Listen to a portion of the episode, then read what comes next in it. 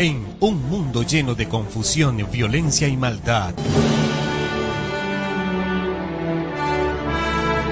Hoy sí puedes tener luz en la oscuridad.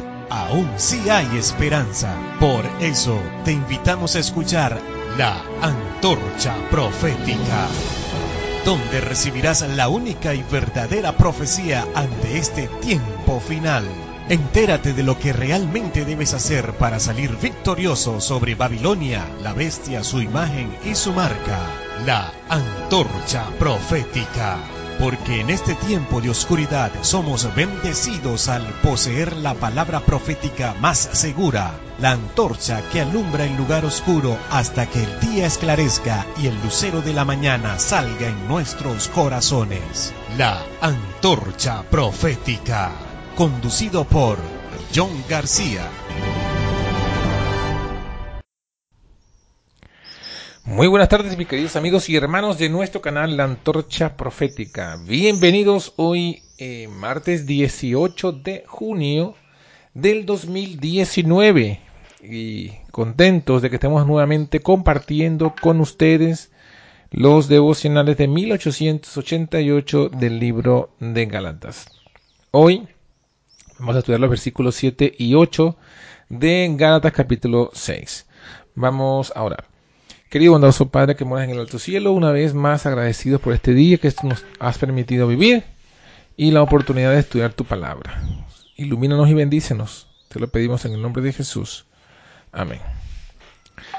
Muy bien, mis hermanos, el estudio de hoy se titula Nadie puede burlarse de Dios.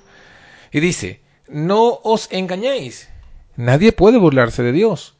Todo lo que el hombre siembre, eso también cosechará. El que siembra para su carne, de la carne segará la corrupción. Pero el que siembra para el espíritu, del espíritu segará la vida eterna.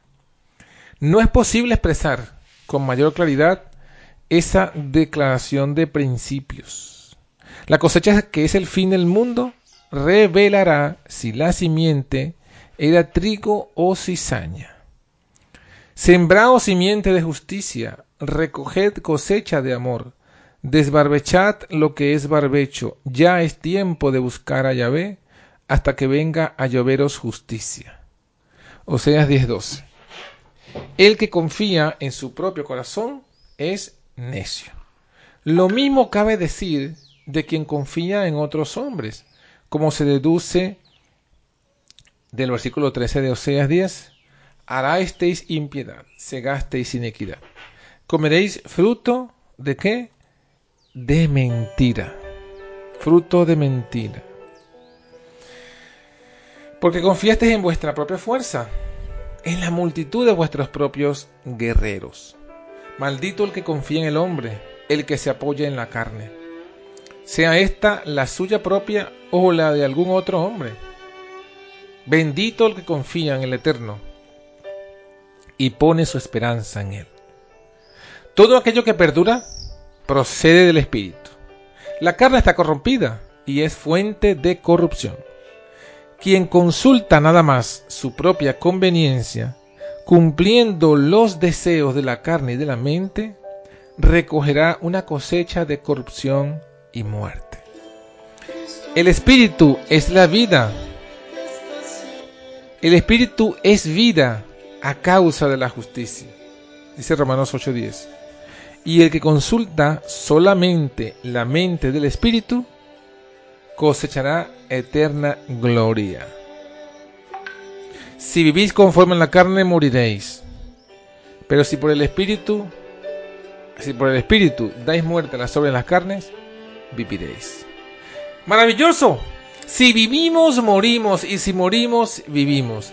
Este es el testimonio de Jesús. El testimonio de Jesús, este es, el que quiera salvar su vida, la perderá, y el que la pierde por causa de mí, la hallará.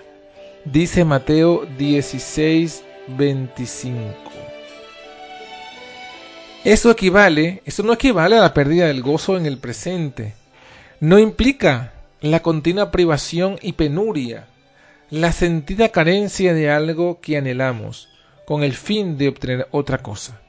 No significa que la existencia presente haya de ser una, una muerte en vida. No, no es eso lo que implica. No es eso lo que implica. Lejos de ello. Tampoco significa que la existencia presente haya de ser una muerte en vida, una lenta agonía. Lejos de ella. Esa es una concepción errónea y falsa de la vida cristiana. Una vida, una vida que haría más bien que llamarla muerte. No todo el que acude a Cristo y bebe del Espíritu tiene en él una fuente de agua que brota para vida eterna. El gozo de la eternidad es ahora suyo. Su gozo es completo día tras día. Resulta plenamente saciado de la abundancia de tu casa, bebiendo del manantial del propio deleite de Dios. Posee todo aquello que desea, puesto que su corazón clama solamente por Dios, en quien mora toda la plenitud. Una vez creyó estar descubriendo la vida, pero ahora sabe que en realidad no estaba haciendo más que mirar hacia la tumba, a la fosa de la corrupción. Ahora es cuando de verdad comienza a vivir, y el gozo de la nueva vida es inefable y glorioso. Humildad sagaz procura golpear especialmente las posiciones enemigas de mayor valor estratégico. Así, allí donde se encuentre una sustancia promesa para los creyentes, Satanás intenta distorsionarla, convirtiéndola en motivo de desánimo. Ha logrado hacer creer a muchos que la palabra el que siembra para su carne, de la carne se segará corrupción, significa que incluso tras haber nacido del Espíritu, uno debe seguir sufriendo las consecuencias de su anterior vida de pecado. Algunos han llegado a suponer que incluso en la eternidad deberán llevar las cicatrices de sus antiguos pecados, lamentándose en términos como estos. Jamás podré llegar a ser aquello que debería haber sido si nunca hubiese pecado qué difamación de la gracia de Dios y de la redención en Cristo Jesús. ¿No es esa la libertad en la que Cristo nos hace libres? La exhortación dice, así como solíais ofrecer vuestros miembros a la impureza y a la iniquidad, así ahora presentad vuestros miembros para servir a la justicia que conduce a la santidad. Romanos 6, 19. Si el que se somete de tal forma a la justicia hubiese de estar por siempre limitado por causa de sus malos hábitos en el pasado, quedaría demostrado que el poder de la justicia es inferior al del pecado. Pero la gracia de Dios es tan poderosa como los cielos. Imagina a alguien que fue condenado a cadena perpetua por sus crímenes.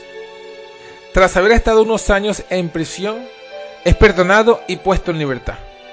Algún tiempo después nos los encontramos y descubrimos una bola de hierro de 30 kilos esposada a su tobillo mediante una gruesa cadena, de forma que solo, con gran dificultad, puede arrastrarse de un sitio a otro. ¿Cómo? ¿Qué significa esto? Le preguntamos asombrados. ¿No te dejaron ir libre? Oh, sí, nos responde. Soy libre, pero tengo que llevar este lastre como recordatorio de mis crímenes precedentes. Toda plegaria inspirada por el Espíritu Santo es una promesa de Dios. Una de ellas, rebosante de gracia, es esta. De los pecados de mi juventud y de mis rebeliones, no te acuerdes. Conforme a tu invariable amor, acuérdate de mí por tu bondad, oh Eterno. Salmo 25, 7.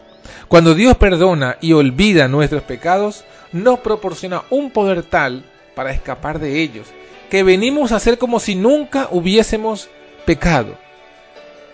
Mediante las preciosas y grandísimas promesas que nos ha dado, hace que lleguemos a participar de la naturaleza divina y nos libremos de la corrupción que está en el mundo por causa de los malos deseos. Segunda de Pedro 1.4 el hombre cayó a comer del árbol del conocimiento del bien y del mal. El Evangelio presenta una redención tal de la caída que todas las negras memorias del pecado quedan borradas. Los redimidos llegarán a conocer solo el bien, como Cristo, quien no conoció pecado. Los que siembran para la carne, de la carne segarán corrupción, como todos hemos tenido la ocasión de comprobar personalmente. Pero vosotros no vivís según la carne, sino según el Espíritu, si es que el Espíritu de Dios mora en vosotros. Romanos 8:9. El Espíritu tiene poder para liberarnos del poder de la carne y de todas sus consecuencias. Cristo amó a la iglesia y se entregó a sí mismo por ella, para santificarla y lavarla en el lavado del agua por la palabra, para presentársela para sí una iglesia gloriosa, sin manchas, ni arruga, ni cosa semejante, antes que sea santa e inmaculada. Efesios 5, 25 al 27. Por su llaga fuimos curados. La memoria del pecado, no de los pecados individuales, persistirá por la eternidad solamente en las cicatrices de las manos, los pies y el costado de Cristo. Constituyen el sello de nuestra perfecta redención. Así que mis hermanos, entendamos esto. En Cristo hay poder. En su espíritu hay poder para vida eterna. Que Dios te bendiga. Hasta mañana.